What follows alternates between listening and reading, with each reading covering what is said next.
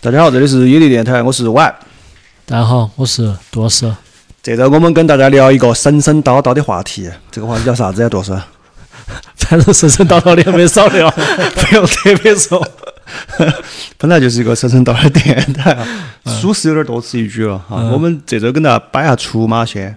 小的时候大家都看过一个那个嘛，《僵尸道长毛小芳》嘛。嗯，我们还摆过一期。对，摆过一期，然后呃，后面又有一个更接近现代的戏，叫《我和僵尸有个约会》。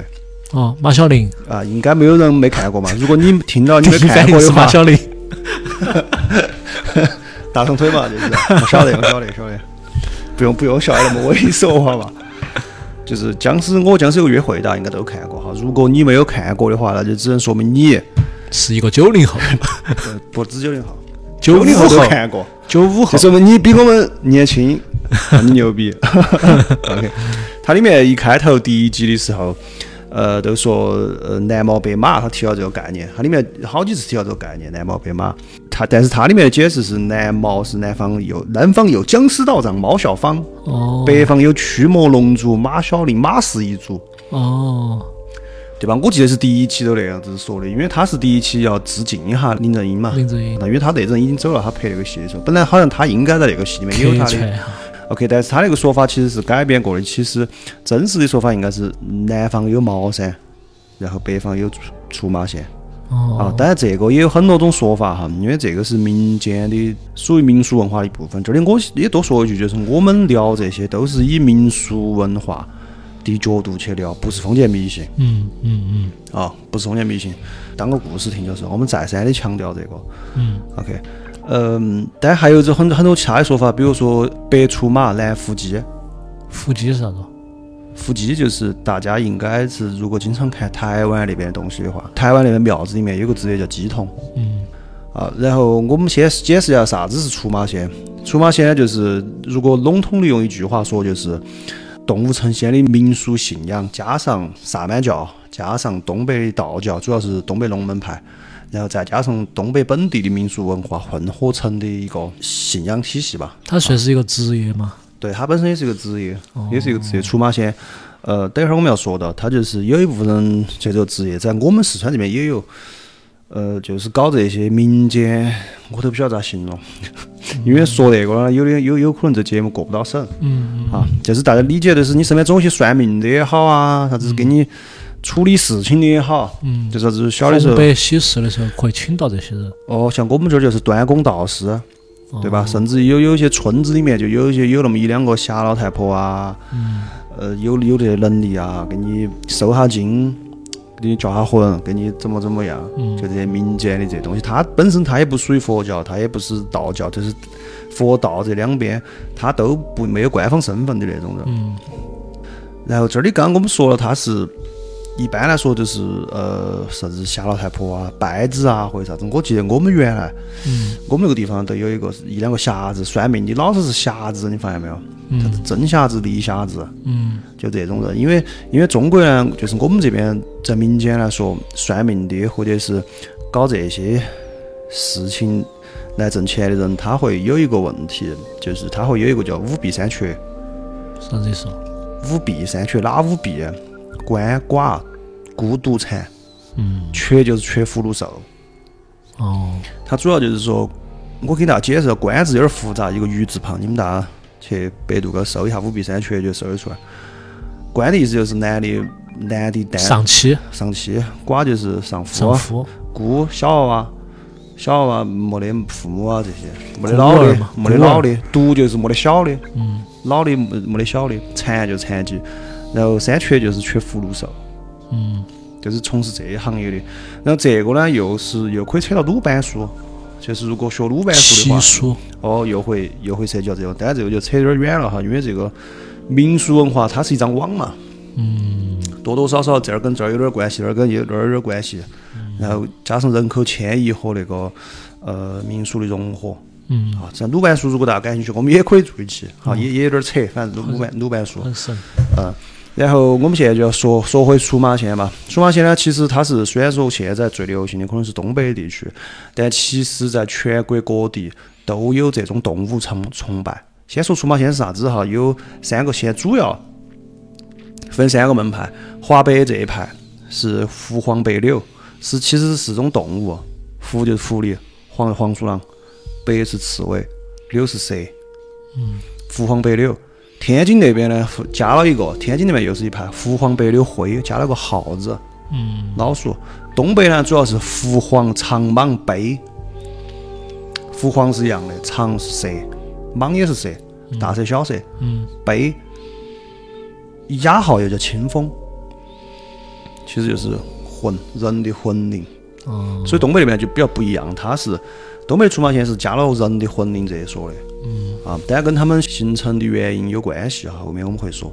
这个出马仙有很多别名，啥子顶仙、仙仙家，是跳大神的、搬杆子。嗯。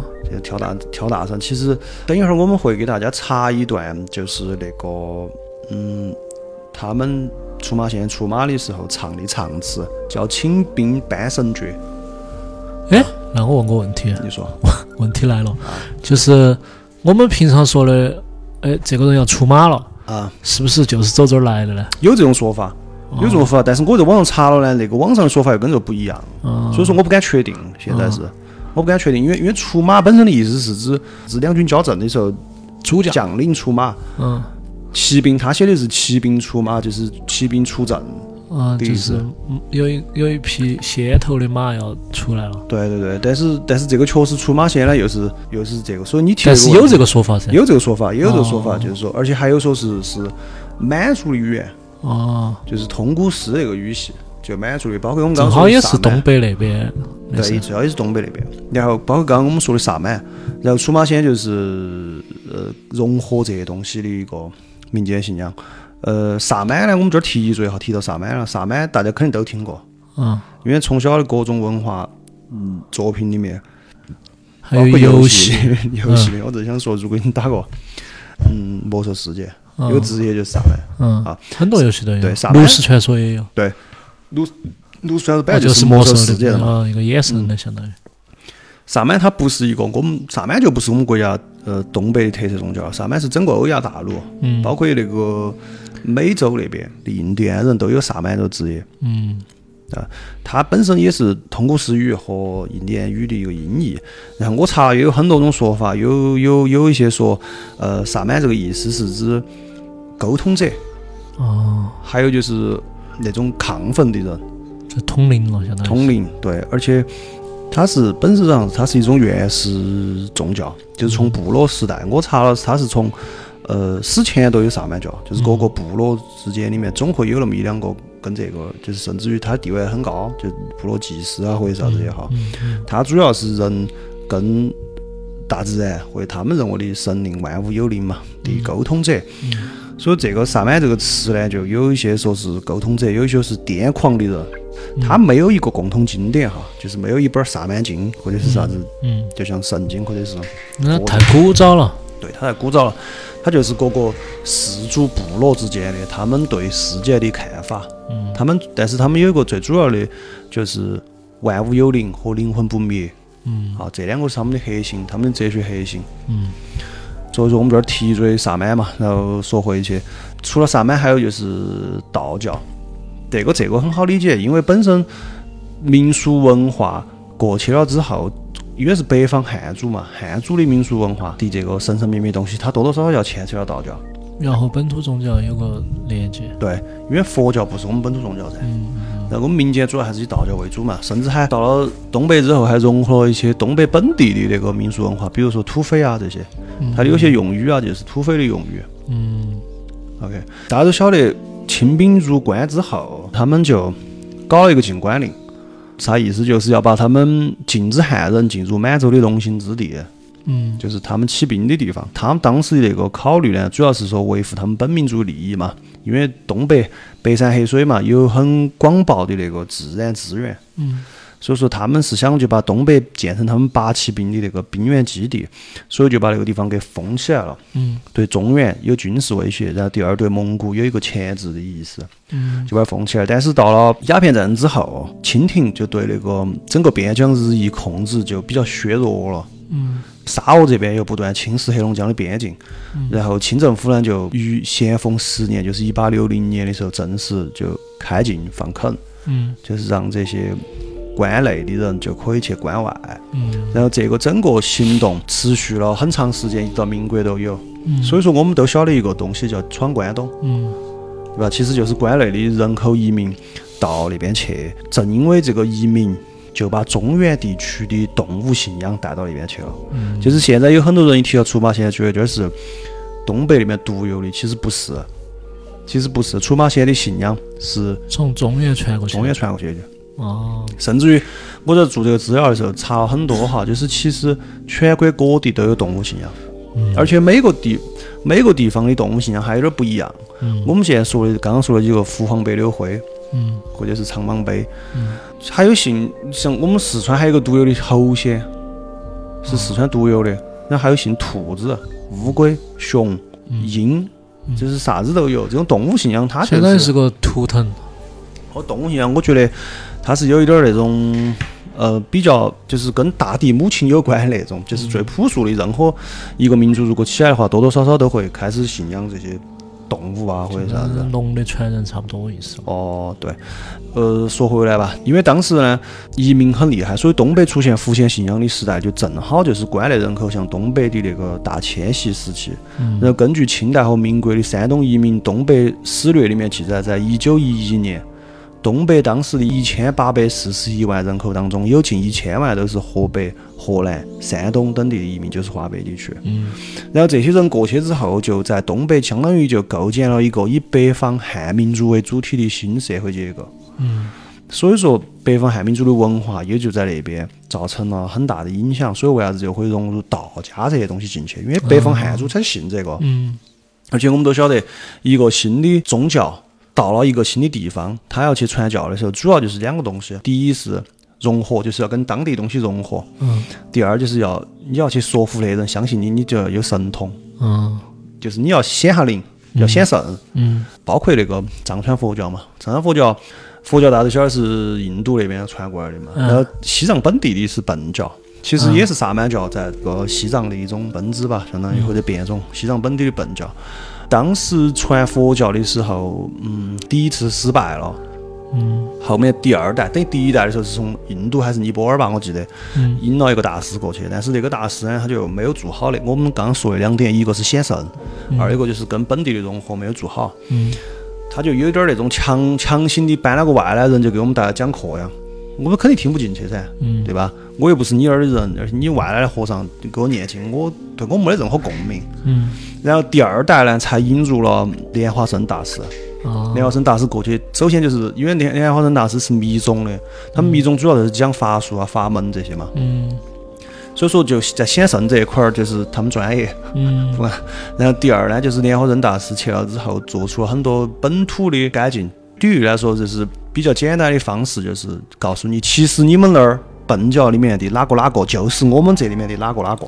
哦这个你就很熟了噻，嗯对吧？包所以说佛道都会有这个问题，就是道家的神仙有些在佛教里面又有一些啥子，嗯就是我们。那说回来，呃，出马仙去了那边之后，他就多多少少的跟道道教产生了很多联系和影响。就是你们这儿，你们这里面哪个，其实就是我们这里面哪个，只是啥子一体两面啊，只是它无数个像的其中一个像啊，就是那种感觉就来了。所以说，我们晓得基督教还有黑娃儿是耶稣噻。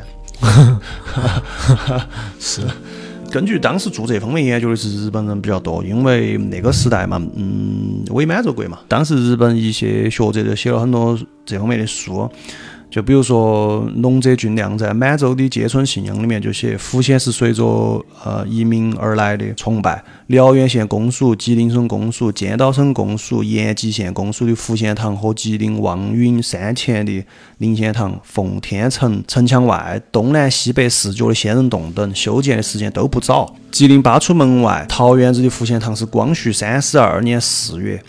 黑山头下的灵仙府是光绪十四年建造的，其他各处福仙庙都是在此后建造的。然后那个内田志雄在中国农村的家族与信仰中也有过类似的描述，所以说逐渐在华北地区就形成了五大仙的动物信仰。你如果刚注意到我说的话，在其他地方的数数量跟这儿是不一样的。呃，所以说出马仙呢，它祭拜的就是这些动物神，我刚刚说的凤凰苍马，还有一些道教的神。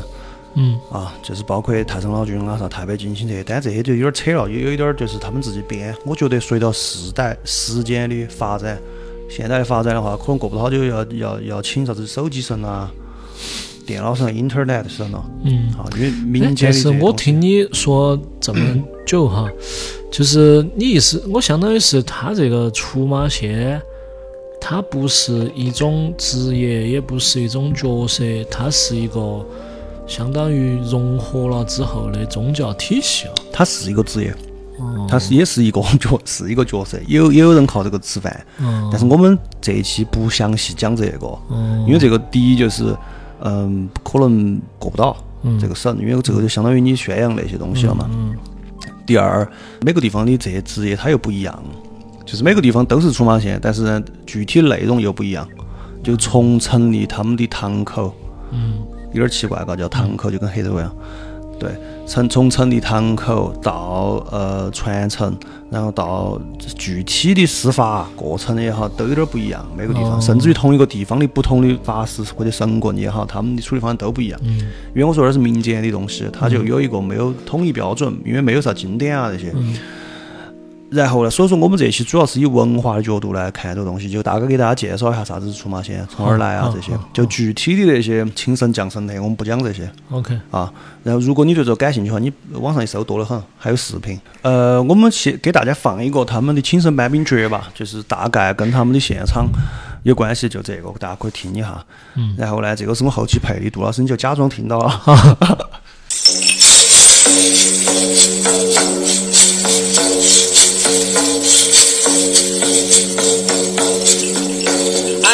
你看着啊，文王的喇嘛大，不真辫子顶啊，堂前转过三堂喇嘛，我没帮兵。有了嘛这回我都做把那祭文王的鼓啊！哎哎哎哎！哈，就是这样子，屌不屌？哦，有点凶，有点凶。其实就是那个，大家大家听我放就晓得，其实就跟现在东北那些二人转演员唱的差不多。民间的东西就是互相融融合，就二人转演员他也呃有所借鉴。有所借鉴，而且好像有一些比较知名的演员，他们之前都唱过这些，因为嗯都是跳大神嘛。嗯 OK，刚刚我们说到出马县的，它跟东北本地的那些文民俗呃融合的比较好，其中就有啥子包括土匪哈这些这些文化，因为它是一个比较本土的东西，从土泥巴里面长出来的东西，所以说就跟这种泥巴里面长出来的东西有联系。土匪也是，比如说。呃，土匪的队伍里面就分四两八柱，梁就是房梁的梁，嗯柱子的柱。嗯然后出马仙也分四梁八柱。东北土匪一般就在山里面嘛。嗯然后有句话叫“在深山修身养性，出古洞四海扬名 ”。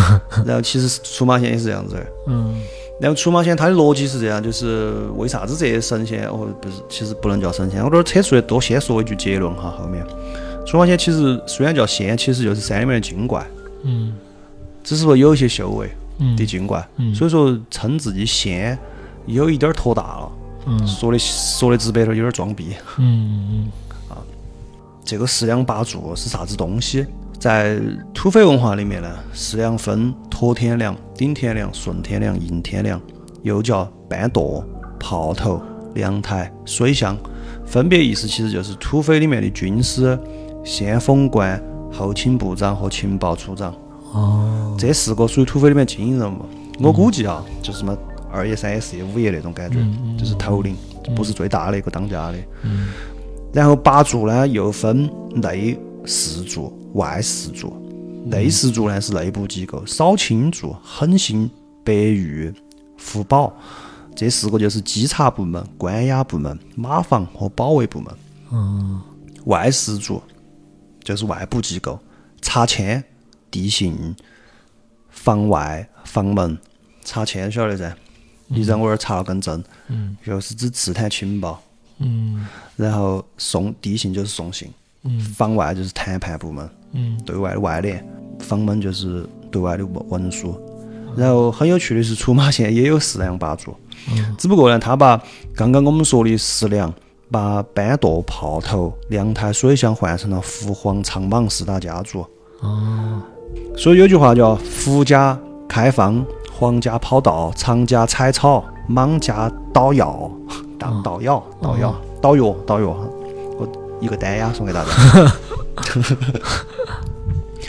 意思就是夫家呢就负责出谋划策，嗯莽先呢负责打仗，炮头打仗；长家呢长先负责后勤保障，然后皇家就负责情报传递。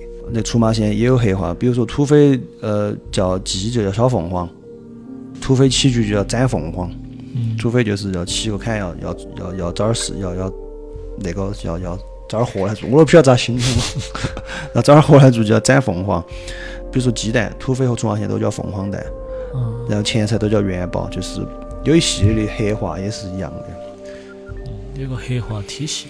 对，然后土匪本身呢，他也拜出马仙。我的推测哈，土匪他们在山里面嗯本身文化水平也欠佳，所以说他们其实也需要精神方面的东西我觉得就跟社会上人拜关公一样，是不是这个道理？啊。对嗯，拜关公主要是呃英勇善战嘛，呃忠义嘛，忠义主要是个忠义义气。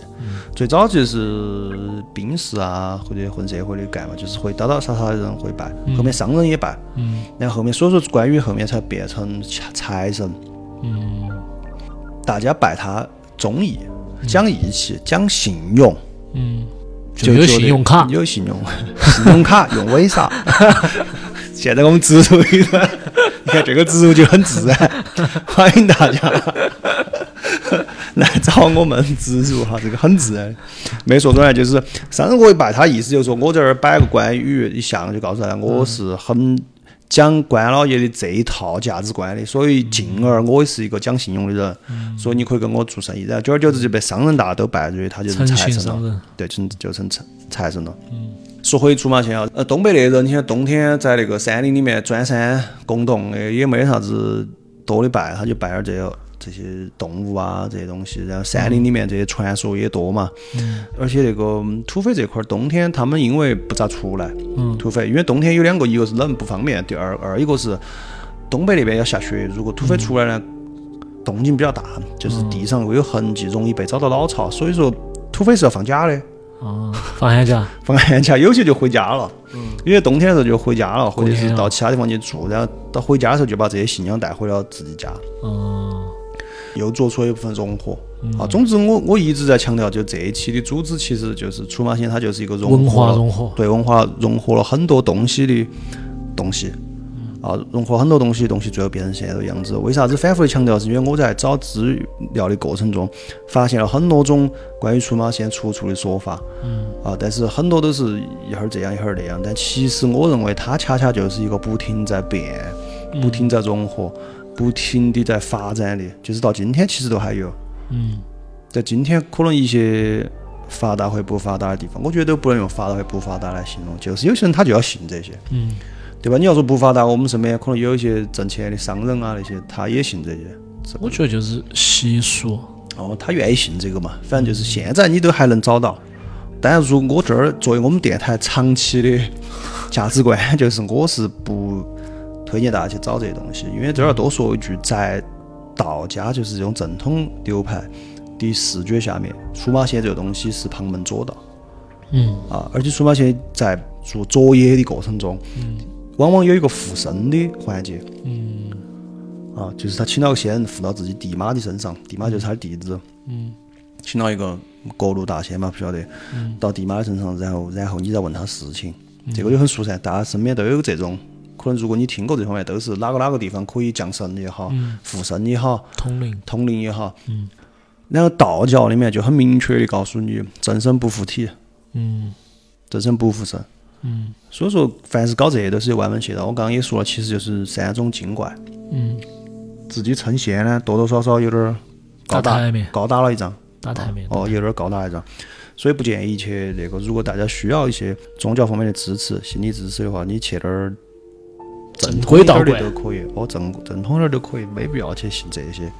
啊，我说到这儿，我有一个，我想起我一个朋友，一个女生，去年吧，她给我讲的，她去她在北京和上海那边找了一个，就她一直可能大师，哦，她一直这方面可能有一些问题，就是晚上间睡觉容易眼到，容易鬼压身、鬼压床啊这些。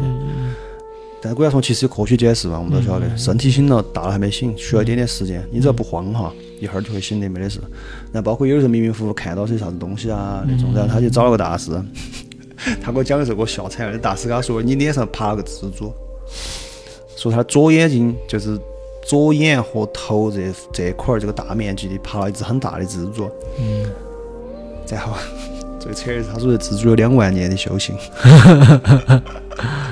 蜘蛛精，两万年修行。我说最后我就问他那问你要好少钱呢？最后给了两万块钱，真的吗？真的他给了吗？给了，真的给了两万块钱。我朋友可能也比较有钱哈。嗯，然后我当时我都在想，幸好没说这蜘蛛有十万年的修行了，那你可能要给十万。那他有好点没有呢？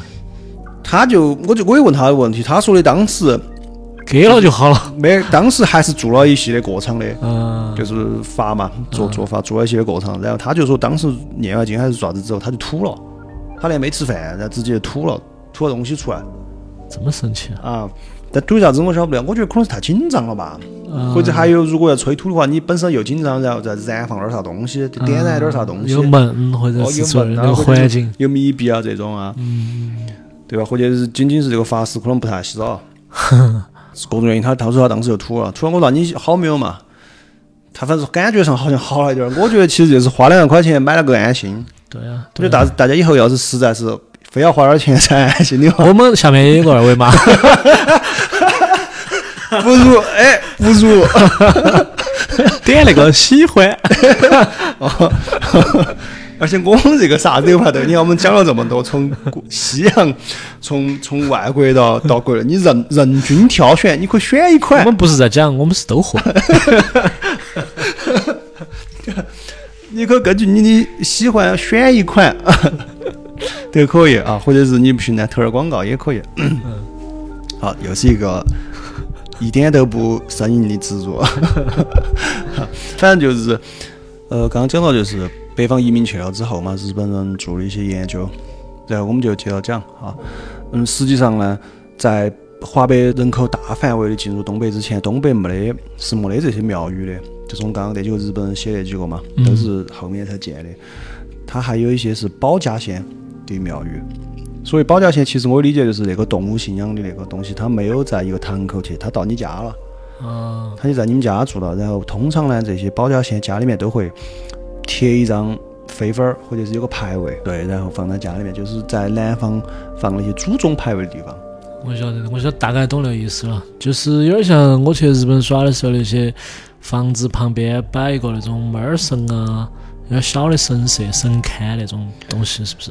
对对对，就类似于这种。然后他们呢，就是只保家不出马的。早年呢，就是在家里面仓房的西墙啊这些安置一个供桌供奉。后来住楼房了嘛，就在家里面阳台啊或者仓库起个供桌，然后可以立牌位。然后有些呢，甚至于就只是一张纸写上啥子保家仙之位，然后贴到墙上。嗯然后，还是要写个符，哦，对，还是要供一下。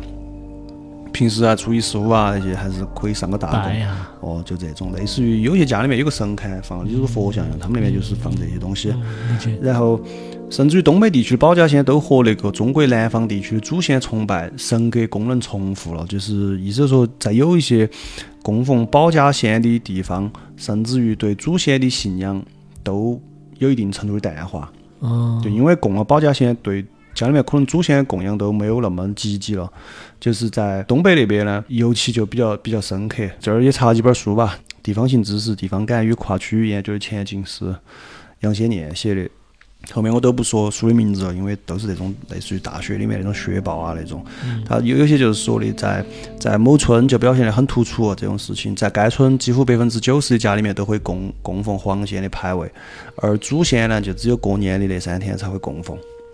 就是它其实有一点儿抢了那个功能了。嗯，啊，有点占了那个位置了。那你要如何成为出马仙？有几种，就是第一是家族传承，嗯就是他祖上，比如说他的祖先啊，哪个哪个都是搞这个的，然后传给他这个所谓的跟那个仙人有缘，嗯，就你们家族的跟那个仙仙人有缘。还有一个呢，就是我们经常会听到那种故事，走到野外救了一个小动物，嗯，或者你祖先哪个了救了个小动物了，小动物后面修炼成仙了，要来在你们家来找你，你就是跟这东西有缘。嗯，啊，因为出马仙它的那个逻辑是，就是为啥子会变成这样？它也需要一个逻辑噻，就是为啥子有人就能附到身上？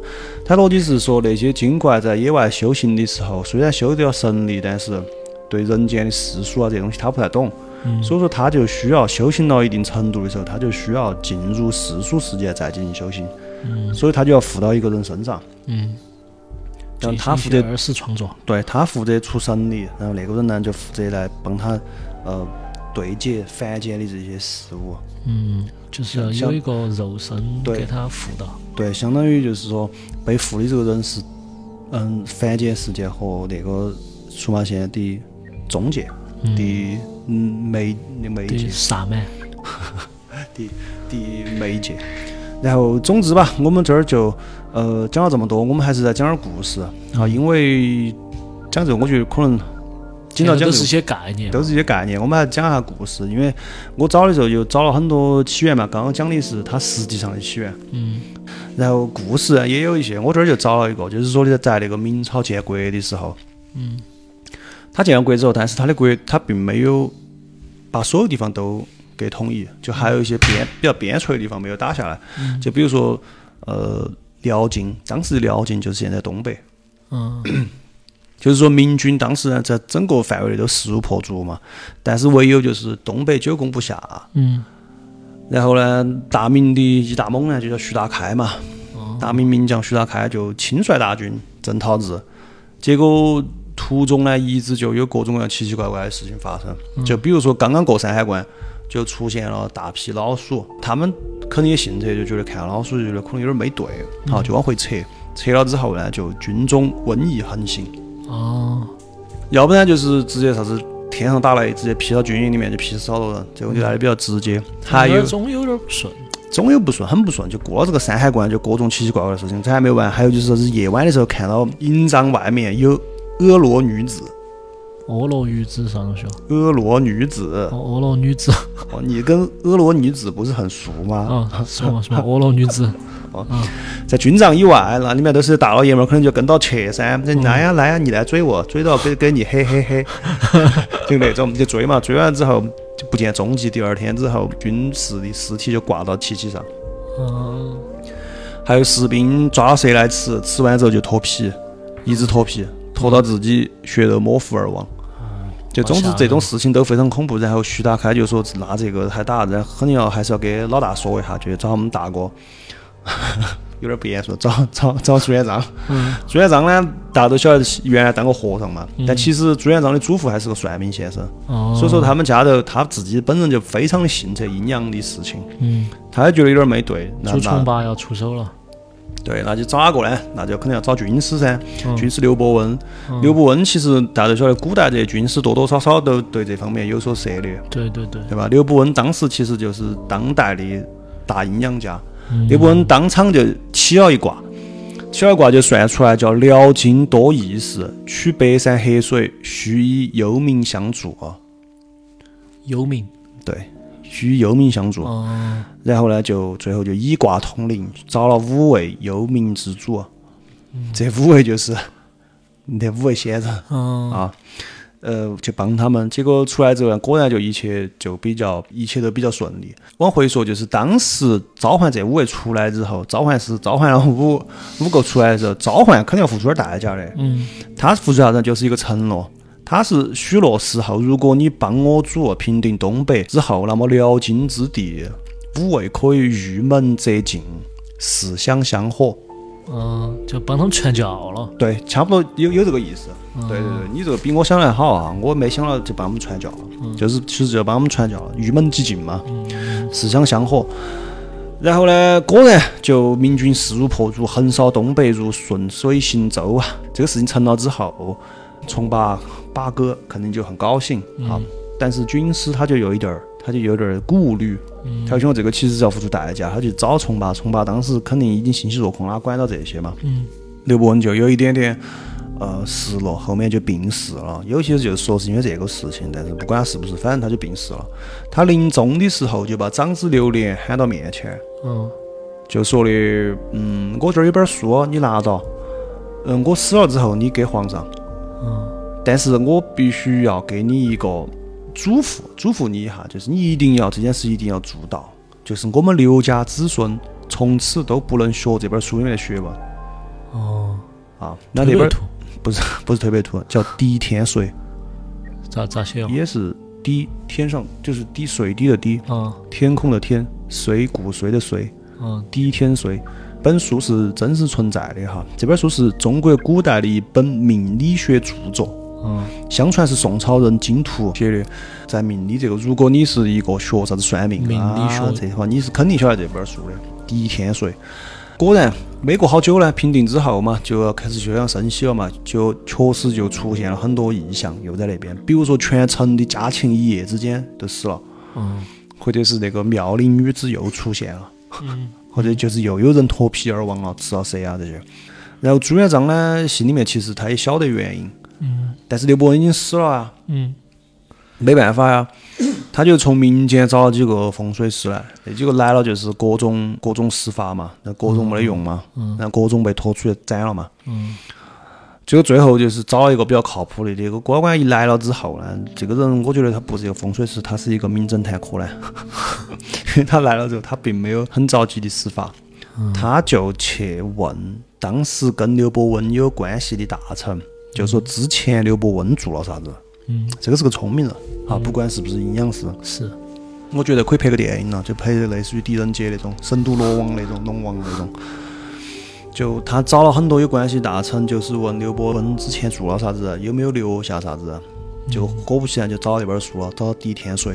嗯然后翻开一看，里面其实刘伯温已经将破天之法都标注好了，但是是用的骈文，啊，骈文晓得吗？晓得啊，它就是呃简单一提嘛，就是我国古代的一种文体，起源于汉末，兴盛于南北朝。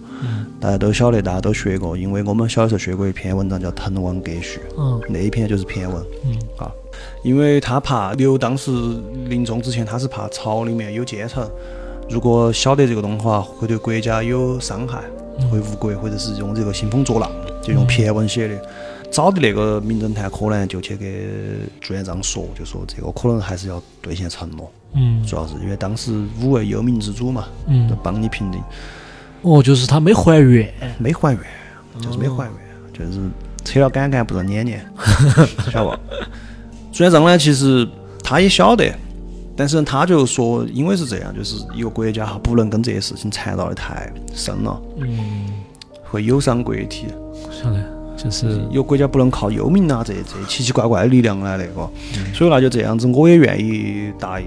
那么我们就仅限辽金之地，嗯然后以山海关为界。嗯名侦探他就在军中去找了一把宝刀，嗯就是所谓杀了很多人的饮血无数的一把宝刀。这种刀在军里面很好找嘛，要找个杀一百个人、一千人的那种宝刀。拿了这把刀放在了山海关，就作为镇关之宝。然后意思就是说，你的那些神神鬼鬼的事情在东北搞就好了，嗯，不能过山海关。从此以后呢，就风平浪风静，平浪静了。嗯就这样子。你现在到山海关去，山海关上还有把刀，是真的。但是那个那个刀其实不是拿来镇那个的，好像它那关上刻那个刀是有啥子含义的，有文化含义的啊。具体我我我忘了。现在确实这个关一把刀，但是这个刀是一把大刀，一把那种类似于青龙偃月刀一样那种。反正这就是一个传说故事嘛。这个其实也是所谓的一个起源，就是说为啥子东北那边才有这个，嗯就是因为它被封到山海关里面了。啊。但是我觉得有个问题，嗯，他你不是那个清清军，就是清明军嘛，明军嘛。不是清朝以后满族的时候，嗯，他们才把这些中原的人才过去把他带过去嘛。嗯，我们刚刚说那个是实际的，我们现在说这个是故事，这是不同的起源，对，哦，这是两个起源，相当于我觉得这两个时间线没对上。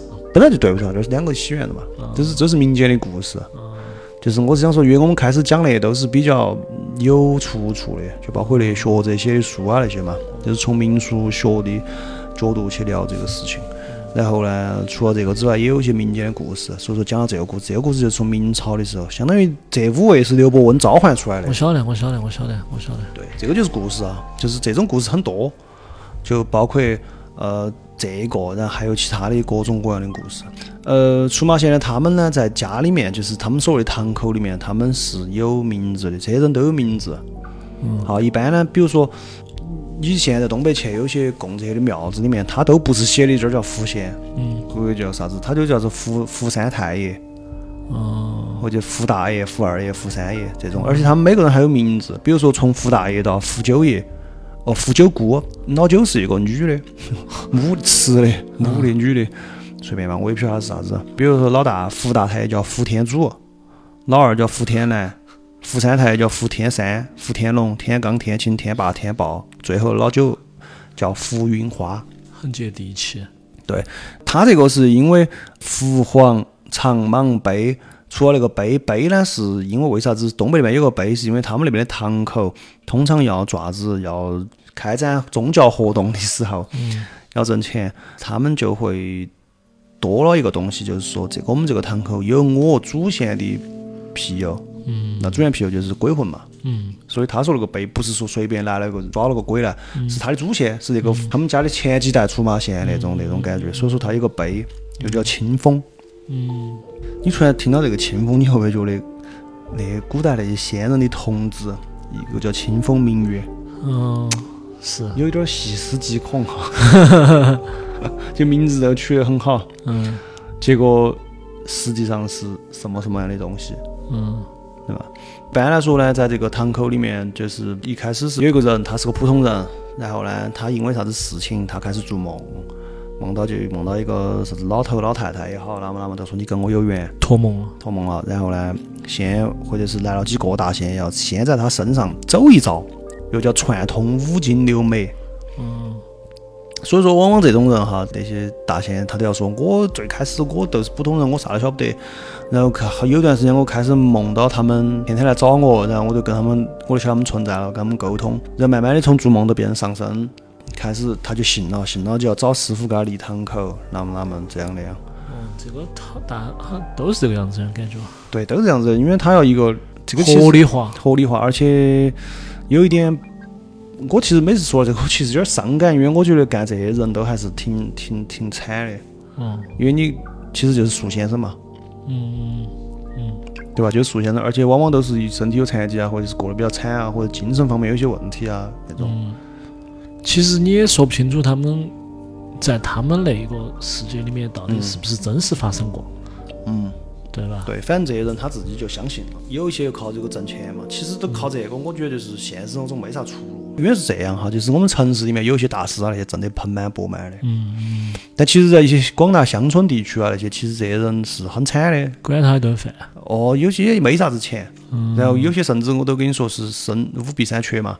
嗯他其实不是他搞这个才缺，而是他本身就是一个残疾人或者很惨人，他才搞这些。是，所以说，他就我每次我觉得这其实属于社会底层很惨的一些人，晓得吗？所以说，如果大家真的有这方面需求的话，我觉得还是啊尽量不要去找这个，让他们。但是这个这个这个又是人家安身立命的一个东西哈。算了算了，这儿剪了。这个只有剪了，不，我们没没说多的，没往下说啊，反正反正就是该去医院去医院，心理问题去找心理医生嘛。需要宗教信仰还是去那几个合法的、合牌的。好，然后而且他们呢，往往就声称自己跟道家有啥子关系，这个有点牵强附会了。好，有些说的是他们家的先人是这个封的、那个封的，然后还有啥子堂口大起大印、令旗令箭。这些东西其实有点牵强附会了，主要是为了给自己找一些正当性。嗯然后其实就是一些三种精怪，就算它真的存在了，是。所以我觉得是说到文化的东西，其实它都有点大，你也不好往回收。不是还有一个不这个这个问题，有一些不能讲的太细了，是是是，像 包括它它，有个网站叫百度，大 家如果有兴趣可以再看。因为我怕我们这期讲了半天，后面又放不上去，或者是讲的太碎了，后面我又不好剪，嗯。就是这一部分也是不能放的，那一部分又能放的，对吧？总之，大家记到五出马仙，你听到这一期你就大概有个了解，以后别人跟你说出马仙，你就晓得我们哪五哪几个呢？就是狐黄白柳灰，狐狸黄鼠狼，白是刺猬，柳是蛇，灰是老鼠。嗯然后每个地区不一样，对吧？天津是狐黄白柳灰，华北是狐黄白柳，然后东北是狐黄长蟒背，多了一个他们家族、他们堂口祖先的灵魂，就这个。嗯。然后其实做那些事情，就是你们从小身边那些神婆神棍跳大神也好，请神上身也好，就这些事情。具体就这样。那差不多今天就这样子吧，希望你能喜欢。对这些东西比较感兴趣的话，如果你还有更想更多的了解，你们可以去搜一下。嗯。啊，有一些东西我们电台上面不能讲，因为涉及到封建迷信。因为一些大家都知道的原因。对我们给大家能播放一下《请神搬兵诀》，都算是不错，而且主要是因为它那个调子是二人转转的调子。啊。对对对，那就这样，这里是野地电台，我是 Y，我是杜老师。OK，我们下期再见。大家平安，平安平安，拜拜拜拜。